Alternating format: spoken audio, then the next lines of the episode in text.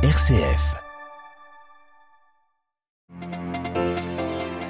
La force douce du dialogue plutôt que la logique puérile des armes, c'est ce à quoi a exhorté le pape François dans sa catéchèse ce matin lors de l'audience générale.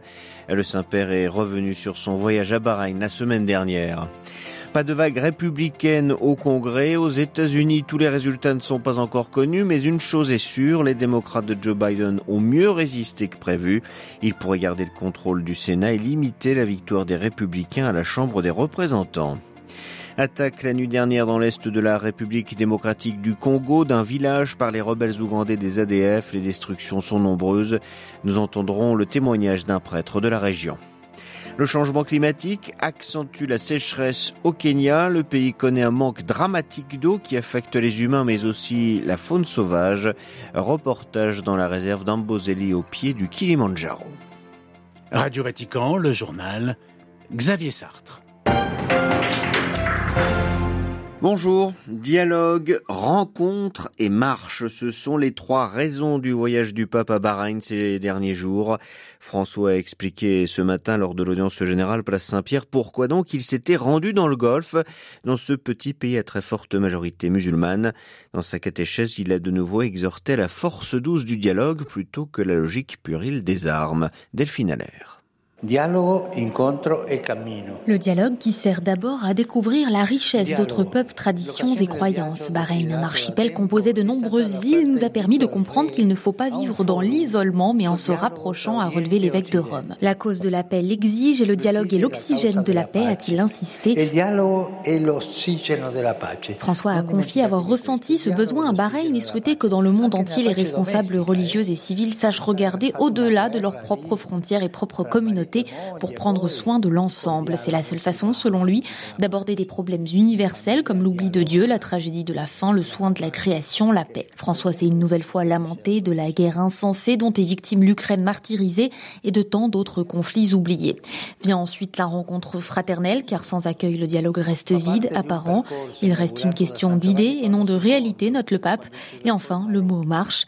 Il s'agit de considérer ce voyage dans le Golfe comme partie d'un long parcours inauguré déjà par Jean-Paul II au Maroc. Une nouvelle étape donc dans le cheminement entre chrétiens et musulmans, non pas pour confondre ou édulcorer la foi, dit François, mais pour construire des alliances fraternelles au nom du Père Abraham. Delphine Allaire. Et pour plus de précisions sur l'audience, rendez-vous bien évidemment sur notre site internet www.vaticannews.va. Le jour se lève outre-Atlantique et les Américains ne connaissent pas encore le résultat définitif des élections de mi-mandat. À la surprise qui émerge des premiers résultats, c'est que la vague républicaine annoncée par Donald Trump et ses partisans, elle n'a pas eu lieu et que Joe Biden, qui risque fort quand même de perdre sa majorité au Congrès, a plutôt bien résisté et pourrait même conserver l'avantage au Sénat, Jean-Charles Puzolu. Oui, c'est le premier renseignement de ces mi-termes, comme les appellent les Américains, qui d'ordinaire sont plutôt défavorables à la majorité en place. Joe Biden n'y échappera pas, mais de nombreux duels sont encore ouverts et le contrôle du Sénat reste toujours en jeu. Tout peut se décider dans un État clé, la Géorgie, où les deux candidats sénateurs au coude à coude vont probablement devoir être départagés au second tour du 6 décembre. Toujours en Géorgie, mais concernant cette fois le Congrès, la victoire revient à une républicaine, la suprématiste blanche et activiste du mouvement conspirationniste QAnon, Marjorie Taylor Greene, elle conserve sa place. Pas de déferlante rouge générale, mais quand même, dans certains États comme la Floride, il y a bien eu une vague rouge républicaine avec la large victoire du gouverneur, car on votait aussi pour les gouverneurs, Ron DeSantis, qui pourrait bien aller défier Donald Trump dans la course à l'investiture républicaine pour 2024. Enfin, la deuxième observation que l'on peut d'ores et, déjà faire, c'est l'élection en tout de 164 candidats républicains qui n'ont jamais reconnu la victoire de Joe Biden à la présidentielle de 2020. C'est plus de la moitié des 300 négationnistes fidèles à Donald Trump qui s'étaient présentés pour cette élection de mi-mandat, signe, s'il en fallait un, d'une Amérique encore profondément divisée. Jean-Charles a une chose est sûre, au moins à l'issue de ce scrutin, les relations entre Moscou et Washington resteront mauvaises. C'est ce qu'a affirmé la présidence russe. La France accueillera l'Ocean Viking, le navire humanitaire de l'ONG SOS Méditerranée, avec à son bord 234 personnes secourues en mer la semaine dernière. Mais Paris dénonce le refus inacceptable, selon ces termes, de Rome de le laisser accoster. Le gouvernement italien lui remercie la France pour sa décision et considère que sa politique de fermeté vis-à-vis des migrants est L'Italie ne voulant pas se retrouver seule comme les années précédentes pour gérer ce problème. Une cinquantaine de personnes kidnappées, deux morts, un enfant et une vieille personne, des pharmacies pillées, saccagées, brûlées, un centre de santé, des camions et autres biens incendiés. C'est le lourd bilan de l'attaque la nuit dernière du groupe rebelle d'origine ougandaise ADF Nalu à Kabasha, une localité située entre Butembo et Beni dans le nord Kivu. Cette province de l'Est de la République démocratique du Congo en proie à des violences des groupes armés. L'abbé Roger Malangera, curé de la localité voisine de Maboya, où ont eu lieu des attaques similaires, il y a trois semaines, décrit la situation et il appelle aussi les autorités à garantir la sécurité de la population et de leurs biens. Vers euh, minuit, une heure du matin, ils ont commencé à attaquer les postes de la police et crépiter les balles partout dans les milieux de Kabacha, commencé à foncer les portes, piller tout ce qu'il y a comme boutique et pharmacie. Comme si cela ne suffisait pas, ils sont descendus à l'hôpital, un centre hospitalier protestant. Ils ont brûlé encore la structure, le cœur de la structure. Salle d'opération, maternité, des réveils, etc. Ils ont tout saccagé. Et après, ils ont pris la fuite et kidnappé une cinquantaine de personnes, dont les médecins du centre hospitalier. Donc pour le moment, nos forces de sécurité sont là pour les enquêtes. Nous demandons à nos autorités de nous garantir la sécurité de nous-mêmes et de nos biens. Des propos recueillis par Stanislas Kambashi. 600, 600 millions d'euros pour aider l'Afrique du Sud dans sa transition énergétique. C'est la somme que débloquent la France et l'Allemagne dans le cadre d'un plan d'investissement approuvé à la COP27 d'un montant total de 98 milliards de dollars. L'objectif est de réduire la dépendance au charbon de Pretoria. 80% de l'électricité du pays étant fournie par des centrales à charbon.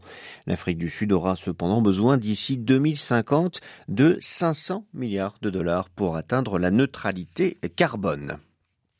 Le changement climatique, il concerne tout le monde. Le Kenya en sait quelque chose. Le pays fait face en effet à la pire sécheresse depuis 40 ans. Les quatre dernières saisons des pluies ont été insuffisantes. Une crise alimentaire majeure touche 4 millions de Kenyans. La faune sauvage est également gravement atteinte.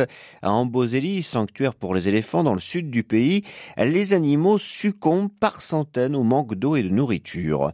Reportage au pied du Kilimanjaro de notre correspondante au Kenya, Charlotte Simonard.